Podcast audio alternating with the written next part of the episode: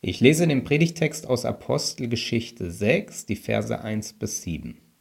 In den Tagen aber, als die Zahl der Jünger zunahm, erhob sich ein Murren unter den griechischen Juden in der Gemeinde gegen die hebräischen, weil ihre Witwen übersehen wurden bei der täglichen Versorgung.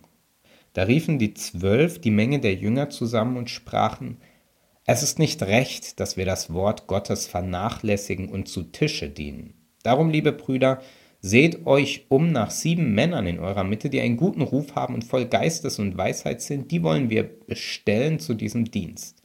Wir aber wollen ganz beim Gebet und beim Dienst des Wortes bleiben. Und die Rede gefiel der ganzen Menge gut, und sie wählten Stephanus, einen Mann voll Glaubens und Heiligen Geistes, und Philippus und Prochorus und Nikanor und Timon und Parmenas und Nikolaus, den Proselyten aus Antiochia diese stellten sie vor die Apostel, die beteten und legten ihnen die Hände auf. Und das Wort Gottes breitete sich aus und die Zahl der Jünger wurde sehr groß in Jerusalem. Ich möchte zu Beginn dieser Predigt zwei kurze Fußballepisoden schildern, die ich vor deutlich über zehn Jahren, als ich selber noch Fußball spielte, erlebt habe. Die erste Aktion war in einem Spiel gegen den Lokalrivalen.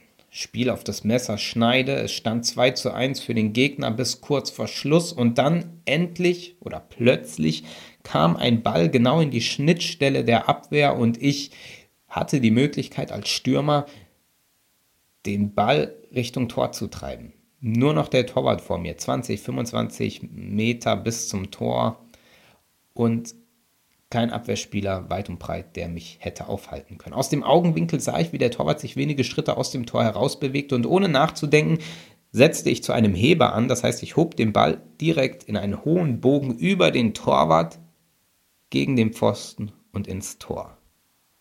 Als wir als Mannschaft im großen Jubel da beieinander waren, kam mir auf einmal der Gedanke, das hätte auch schiefgehen können. Ich habe überhaupt nicht nachgedacht über das, was ich da tue. Ich hätte auch einfach mit dem Ball noch die paar Meter laufen können und dann draufschießen oder den Torwart ausspielen oder irgendwas machen. Und dieser Heber war wahrscheinlich die riskanteste Variante. Es hatte funktioniert, hurra, aber ich hatte nicht drüber nachgedacht, ob das eine kluge Entscheidung war. Einige Monate später ein anderes Spiel. Ich kam gerade nach einer langen Verletzungspause zurück und in diesem Spiel gelang es uns dem Gegner im Spielaufbau den Ball abzujagen und mein Mitspieler passte den Ball zu mir und das Tor war leer vor mir. Wenige Meter vor der Torlinie stand ich und musste den Ball nur noch in das leere Tor reinschießen. Und weil ich frisch aus der Verletzungspause zurückkam, spürte ich auf einmal eine Unsicherheit, wie da der Ball auf mich zurollte. Und ich dachte, na halt den mal lieber an, nicht, dass du da drauf schießt und das Ding irgendwo hinfliegt oder am Tor vorbeigeht oder du den Ball nicht triffst oder ähnliches. Und ich stoppte den Ball und auf einmal stürzte sich der Torwart wieder vor mich. Also dachte ich, schlag noch einen Haken und schieß ihn dann rein. Ich schlug noch einen Haken und das Tor war wieder leer vor mir und wieder zögerte ich einen Moment und war am Krübeln und dann stürzte der Torwart schon wieder hin und so ging es noch ein, zwei Mal hin und her und dann schoss ich und der Ball rollte vom Pfosten die Linie entlang dem Torwart in die Arme. Chance verpasst. Zwei Fußballgeschichten, einmal nachgedacht, einmal nicht. Nun ist Nachdenken ja nicht per se schlecht, manchmal kann es wirklich helfen. Und manchmal wünschte man auch, dass es mehr getan würde, so insgesamt das Nachdenken. Im Eifer des Sportgefechts war es allerdings nicht hilfreich. Warum? Weil Sport auf eine eigene Weise funktioniert, eine eigene Dynamik hat. Da bleibt oft keine Zeit zum Nachdenken und Abwägen, sondern die Körperintelligenz übernimmt. Bewegungsabfolgen, die oft eingeübt wurden, die laufen ganz automatisch. Intuition. Manchmal klappt es, manchmal nicht.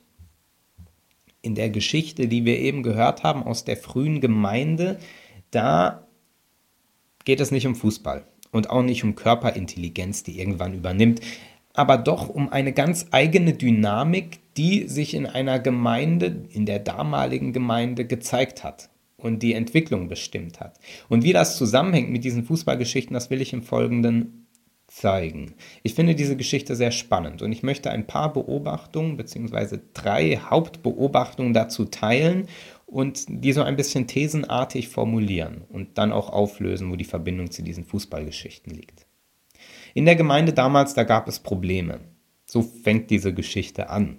sogar große Probleme. Die Witwen wurden ungerecht versorgt. Die Ungerechtigkeit verlief entlang der kulturellen Grenze der damaligen Christen. Die Apostel schafften nicht ihren eigenen Ansprüchen gerecht zu werden. Außerdem, weiteres Problem, so klingt es in dem Text an, war der ganze Laden damals einfach nicht gut organisiert. Und immerhin kann man sagen, wurde Abhilfe geschaffen. Diakone wurden gewählt, Leute, welche die Aufgaben übernahmen, so dass die Apostel ihre Aufgaben, ihre ureigentlichen Aufgaben wieder mit voller Konzentration wahrnehmen konnten. Ich finde die Reihenfolge der Ereignisse spannend.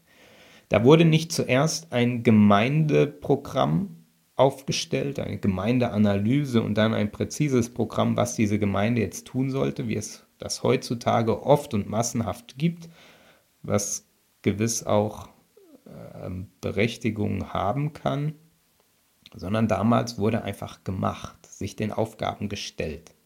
Irgendwie.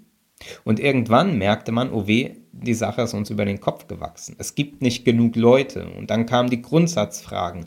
Welche Aufgabe haben wir eigentlich als Gemeinde? Was machen wir Apostel eigentlich? Was sollten wir machen? Kurz, es musste nachjustiert werden. Und dann wurde Menschen Verantwortung übergeben. Diese Reihenfolge, in der das alles abläuft, die finde ich spannend. Und nun zu meinen drei Thesen oder drei Punkten. Der erste. Gemeinde heißt sich den Aufgaben stellen. Damals gab es in der Gesellschaft keine besonders gute oder funktionierende Absicherung für Witwen. Daher war das eine drängende und wichtige Aufgabe, sich um diese ungeschützten Glieder der Gesellschaft zu kümmern. Das war keine Gemeindestrategie. Wie erreichen wir ähm, Witwen? Wie bekehren wir Menschen? Sondern das war ein Impuls, der in dieser Gemeinde entstand. Ein Impuls, auf drängende Aufgaben und Fragen der Gesellschaft zu reagieren. Sehen, wahrnehmen und machen. Ich erinnere mich irgendwann in meiner Jugendzeit, da hatten wir in unserer Jugendgruppe einen Wunsch, nämlich den Wunsch, unseren Jugendraum neu zu gestalten. Der Raum war schwer in die Jahre gekommen und runtergewirtschaftet und wir waren voller Tatendrang und hochmotiviert. Wir waren bereit loszulegen und hatten lauter tolle Vorstellungen vom Raum und davon, wie wir diesen Raum nicht nur gestalten, sondern dann neu nutzen könnten, wie wir als Jugend ihn zu einem Treffpunkt ähm, ausbauen könnten und Leute dazu einladen. Kurz, wir waren am Träumen. Und dieser Traum sollte Tat werden, dachten wir. Aber so schnell geht das nicht. Das musste erst abgesprochen werden, natürlich. Mit Gremien, natürlich, mit vielen Gremien. Und in diesem ganzen Prozess des Absprechens hatte irgendjemand dann die Idee, es gab damals so eine Fernsehshow, die lief, in der Räume renoviert wurden. Jugendräume oder ähnliches. Und da hatte jemand die Idee, lass uns doch diese Fernsehshow anschreiben, damit die unseren Raum renovieren. Und irgendein Gremium fand die Idee gut. Also wurde eine Bewerbung an die Fernsehshow geschickt. Und wir mussten monatelang auf eine Antwort warten. Und dann war die Motivation weg. Dann wurde nichts draus, dann war die Chance verpasst. Solche Situationen gibt es. Manchmal verpasst man Chancen durch zu langes Zaudern, Zögern und Grübeln. Wie im Fußball. Wie wenn man den Ball zugespielt kriegt und ihn nur noch ins leere Tor reinschießen muss, aber denkt, das wäre vielleicht eine gute oder sicherere Idee, ihn nochmal anzuhalten.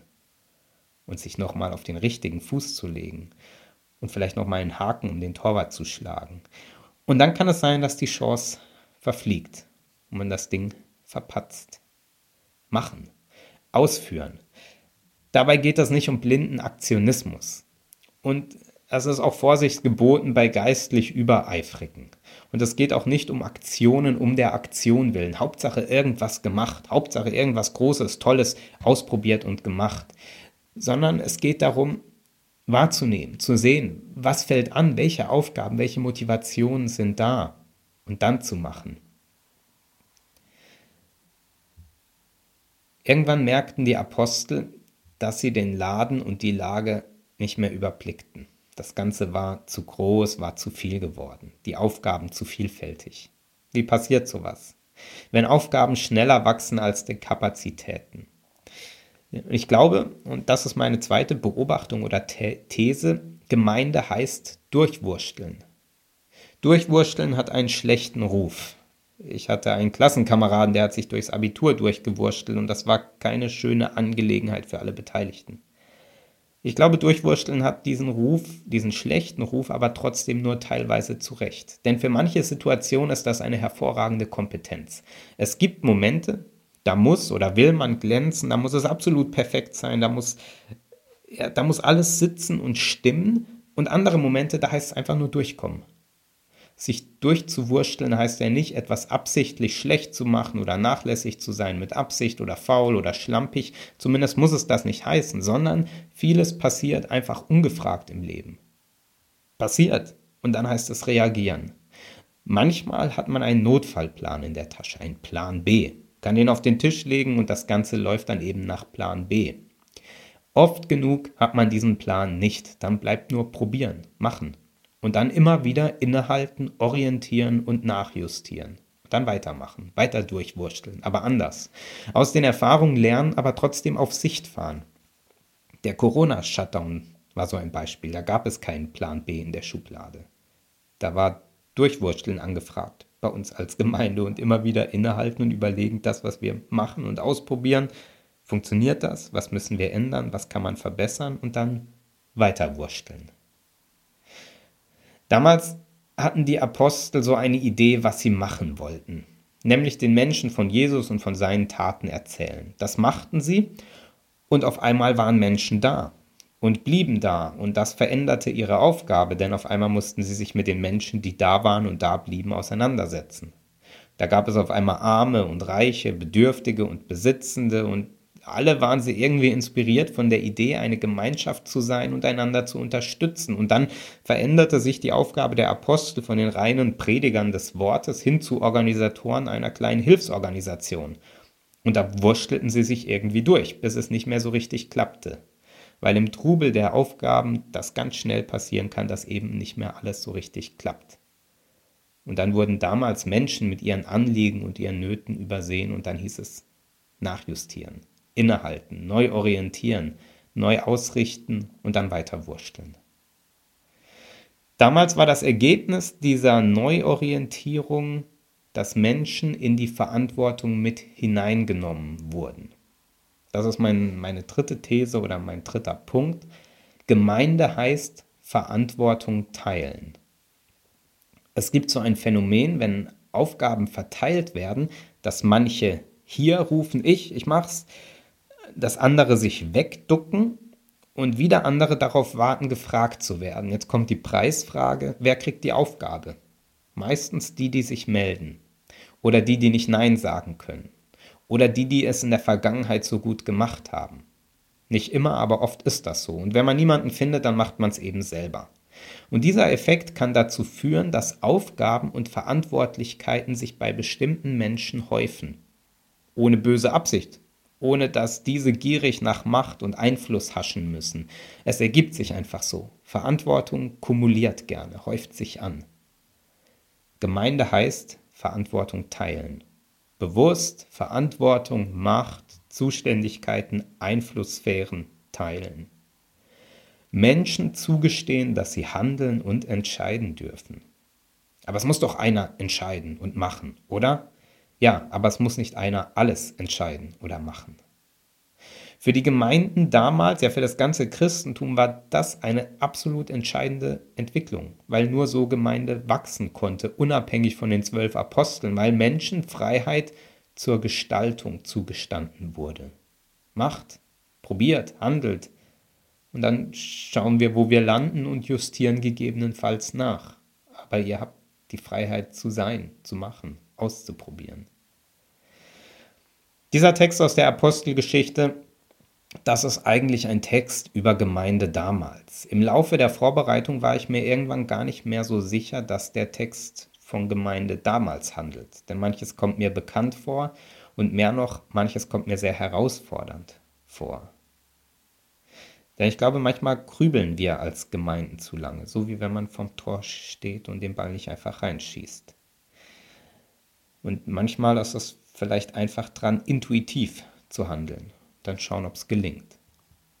Vielleicht müssen wir mehr machen und weniger nachsinnen, ob wir überhaupt machen können, was wir so denken, dass wir machen sollten. Nochmal. Vielleicht müssen wir mehr machen und weniger nachdenken, ob wir überhaupt machen können, was wir so denken, dass wir machen sollten. Vielleicht müssen wir mehr durchwursteln, losmachen, ausprobieren und dann nachjustieren. Schauen, wo es klemmt, schauen, wo wir falsch abgebogen sind, aber immerhin haben wir Strecke gemacht. Vielleicht müssen wir mehr durchwursteln. Und vielleicht dürfen wir uns auch entlasten, gegenseitig, dadurch, dass wir Verantwortung teilen. Aufgaben teilen, Aufgaben annehmen, Aufgaben loslassen, Aufgaben abgeben. Übrigens, das ist mein letzter Satz, die Geschichte damals endete gut. Die Gemeinde wuchs. Unsere Geschichte endet noch nicht. Sie geht weiter. Amen.